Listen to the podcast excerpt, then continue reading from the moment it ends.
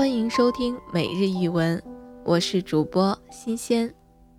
今天和大家分享的文章来自易书的《自爱》。客人说错了话，被好事者传扬，一时沸腾起来。主人只是答：“当时不在场，未有所闻。”真是好智慧。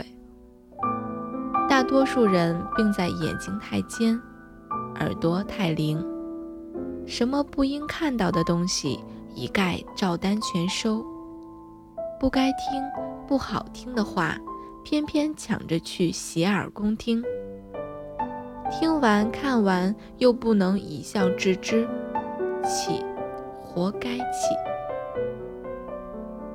也太乐于接受别人的侮辱了。简直当大礼承受，又把说是非者当送礼人般恩待，几乎感激涕零，其在怪也。眼睛与耳朵都要安装开关，必要时使电流接不上，一点知觉都没有，就不会泄露风声。岁月无多，光阴似箭。自然挑悦目的看，悦耳的听。